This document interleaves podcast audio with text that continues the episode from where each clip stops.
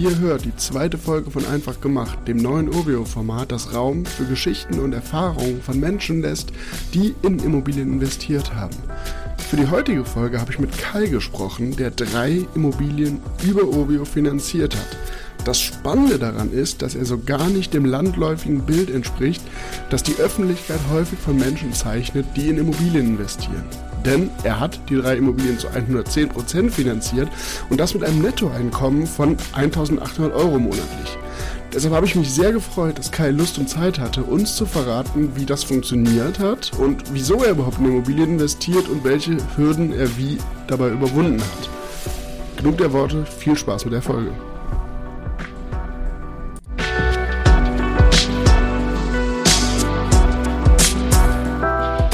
Ich sitze jetzt hier mit Kai, mit dem wir heute die zweite Folge unseres Einfach gemacht Podcasts aufnehmen. Vielen, vielen Dank und schön, dass du dir Zeit genommen hast, Kai. Wie geht's dir? Hi David, grüß dich. Also mir geht's soweit gut und ähm, ja, ich freue mich heute auch hier zu sein. Sehr, sehr schön. Ich habe es eben im Intro schon mal ein bisschen angerissen, ähm, warum wir heute mit dir sprechen, warum ich heute mit dir spreche. Und zwar, als wir uns nämlich überlegt haben, äh, welche Menschen denn dafür geeignet wären, hier mal ihre Geschichten mit Immobilien zu erzählen, da ist meine Kollegin Dammler direkt auf uns zugekommen und hat gesagt, der Kai, das wäre jemand, der hier mal seine Geschichte erzählen könnte, weil, das sehr, weil die sehr, sehr spannend ist. Warum das so ist, ähm, werden wir im Laufe der Folge immer weiter rausarbeiten.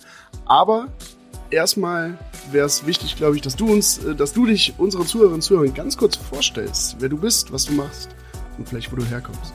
Ja, na klar. Also, hi, ich bin Kai, 40 Jahre, komme aus dem Raum Hannover und ähm, arbeite als Lagerist für einen Großhändler und bin über die Ovio entsprechend über die Social Media Kanäle gestolpert.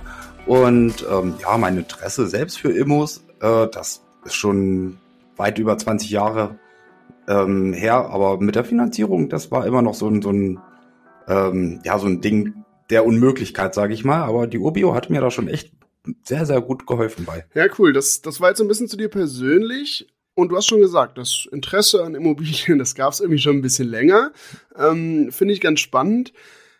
Und wir wollen hier ja eigentlich auch immer so ein bisschen drauf schauen, wie es denn zu diesen Immobilieninvestments kam bei den Leuten überhaupt. Über 20 Jahre hattest du schon Interesse. Wie war das denn bei dir? Wann und warum hast du dich zum ersten Mal irgendwie mit Immobilien beschäftigt? Zu den Immobilien selbst ähm, hatte ich mich schon Anfang meiner 20er Jahre ähm, beschäftigt mit, einfach aufgrund der Vermietung und Verpachtung her ähm, um entsprechend auch äh, ein zweites Standbein aufzubauen, weil nur von einer einzigen Einnahmequelle zu leben ist halt auch ein bisschen ähm, bescheiden, sage ich mal.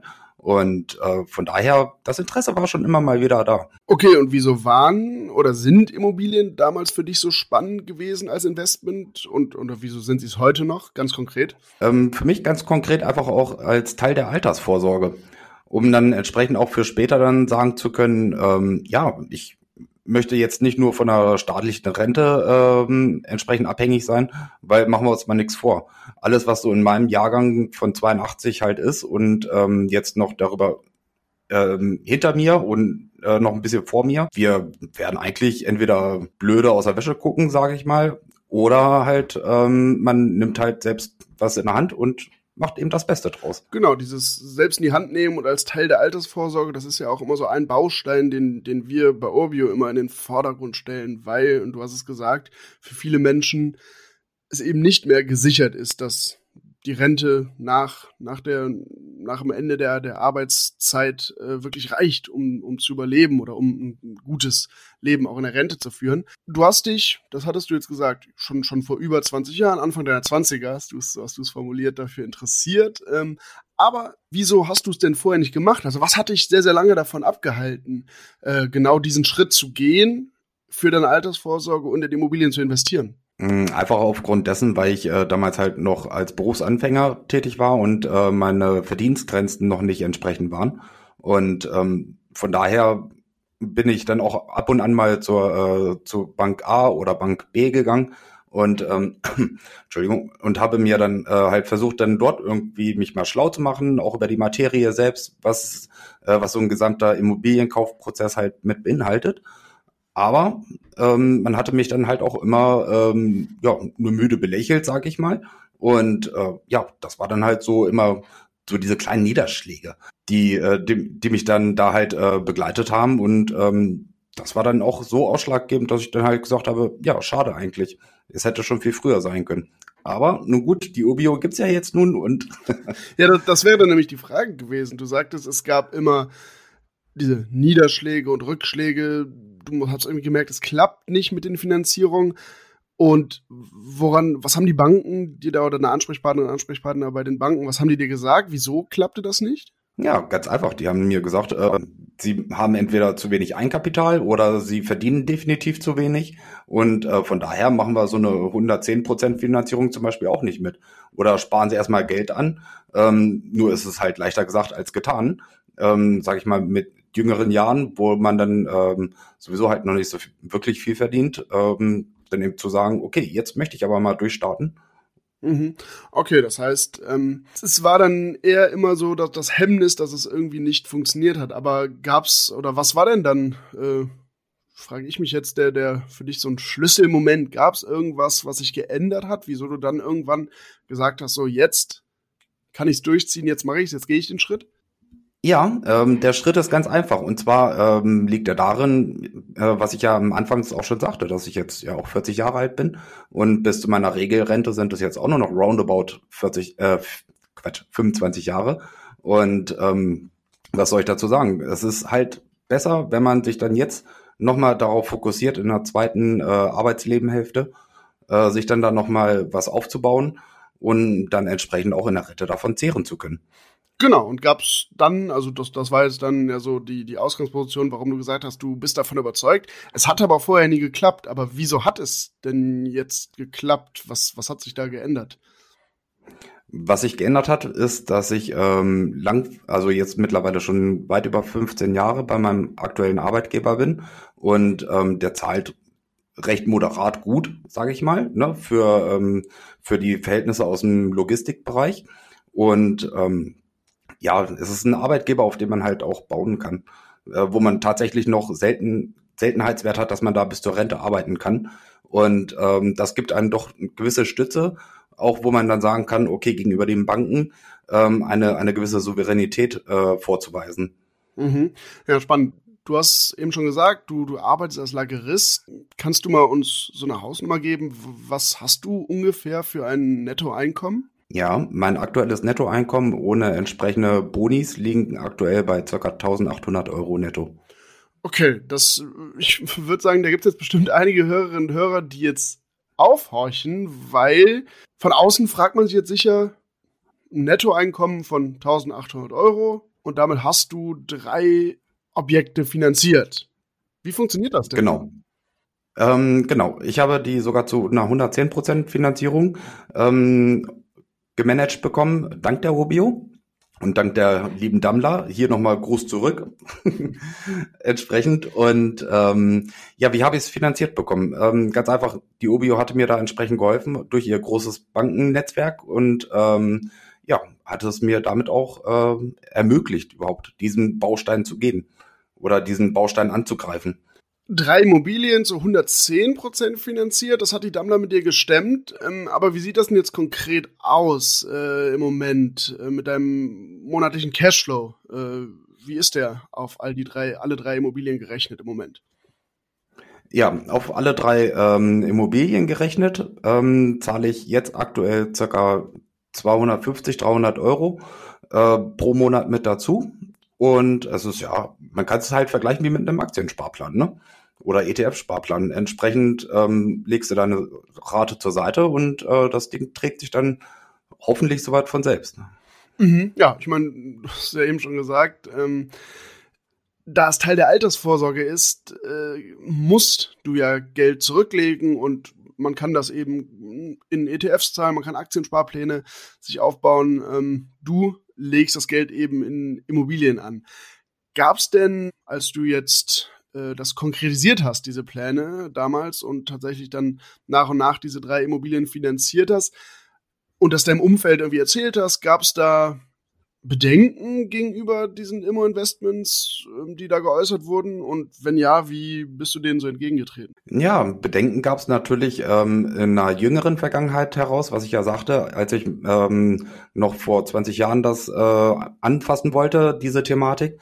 Da hieß es immer, um Gottes Willen, wenn du da Mietnomaden reinkriegst und allen drum und dran. Ähm, das sind natürlich Sachen, die schrecken einen erstmal ab, so aus dem näheren Umfeld, aus der Familie, ne? Gerade Familie ist ja dann so der Kernbereich, sag ich mal, ne? Als guter Ratgeber. Und worauf man sich ja dann auch immer wieder gerne verlässt. Ähm, deswegen habe ich das Thema dann erstmal für mich behalten und äh, sage für mich erst, dass ähm, alles unter Dach und Fach haben damit man dann sagen kann, okay, dieser Baustein ist für mich safe und ähm, es ist alles sauber abgewickelt und auch entsprechend durch eine äh, durch einen guten sauberen Prozess gelaufen, dass man sich weniger Gedanken machen muss über entsprechende äh, Mietnummern, Ausfälle, sonstiges.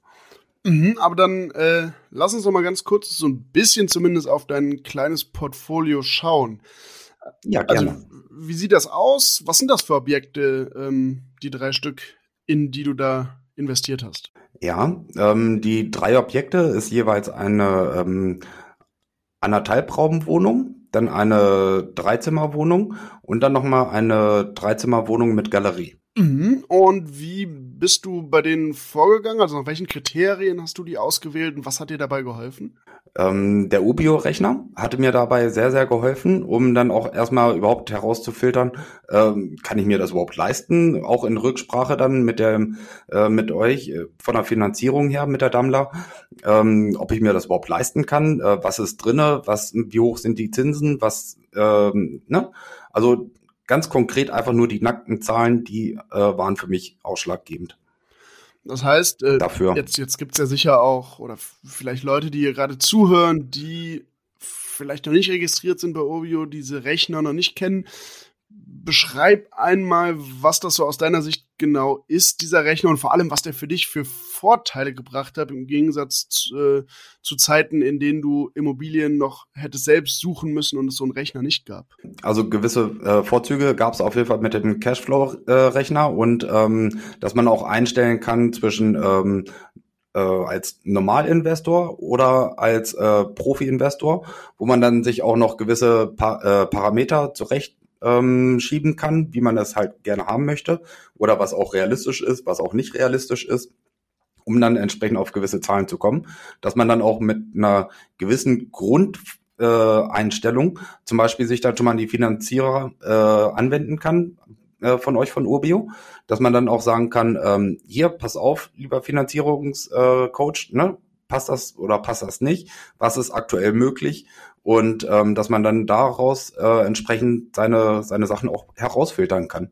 Okay, also nö, letzt, let, letztendlich ähm, sehe ich ganz genauso, auch wenn, wenn ich diesen Rechner für, für mich selbst nutze, es hilft einem eben wahnsinnig da zu sehen, was denn tatsächlich unter bestimmten Voraussetzungen, die man da ja sehr individuell eingeben kann, am Ende für dich beispielsweise als Cashflow übrig bleibt im Monat oder was du eben draufzahlen musst und vor allem auch, wie sich das entwickelt im Laufe der Jahre, also nach fünf, zehn oder 15 Jahren, ähm, wie da die Wertentwicklung, die erwartete Immobilie ist, ähm, wie viel Restschuld du noch hast. Das sind eben alles Parameter, die man da sehr, sehr einfach an dem Beispiel, äh, an dem Beispiel dieser einen Immobilie oder dieser Immobilie, äh, über die man selbst gerade eben nachdenkt, die zu kaufen, äh, sich da durchrechnen kann. Absolut. Wenn man jetzt, du, wir, wir haben es ja eben schon angestellt, du hast jetzt, bist jetzt jemand, der zu 100, 110 Prozent finanziert hat, jetzt kein, kein besonders hohes Einkommen hast, ein eher durchschnittliches Einkommen. Worauf sollte man in deiner Situation oder worauf sollten Investorinnen und Investoren in deiner Situation denn besonders achten aus deiner Sicht, wenn sie Objekte auswählen? Aus meiner Sicht, ähm, gerade mit der heutigen Zinslage ist es, habt auf jeden Fall genug Rücklagen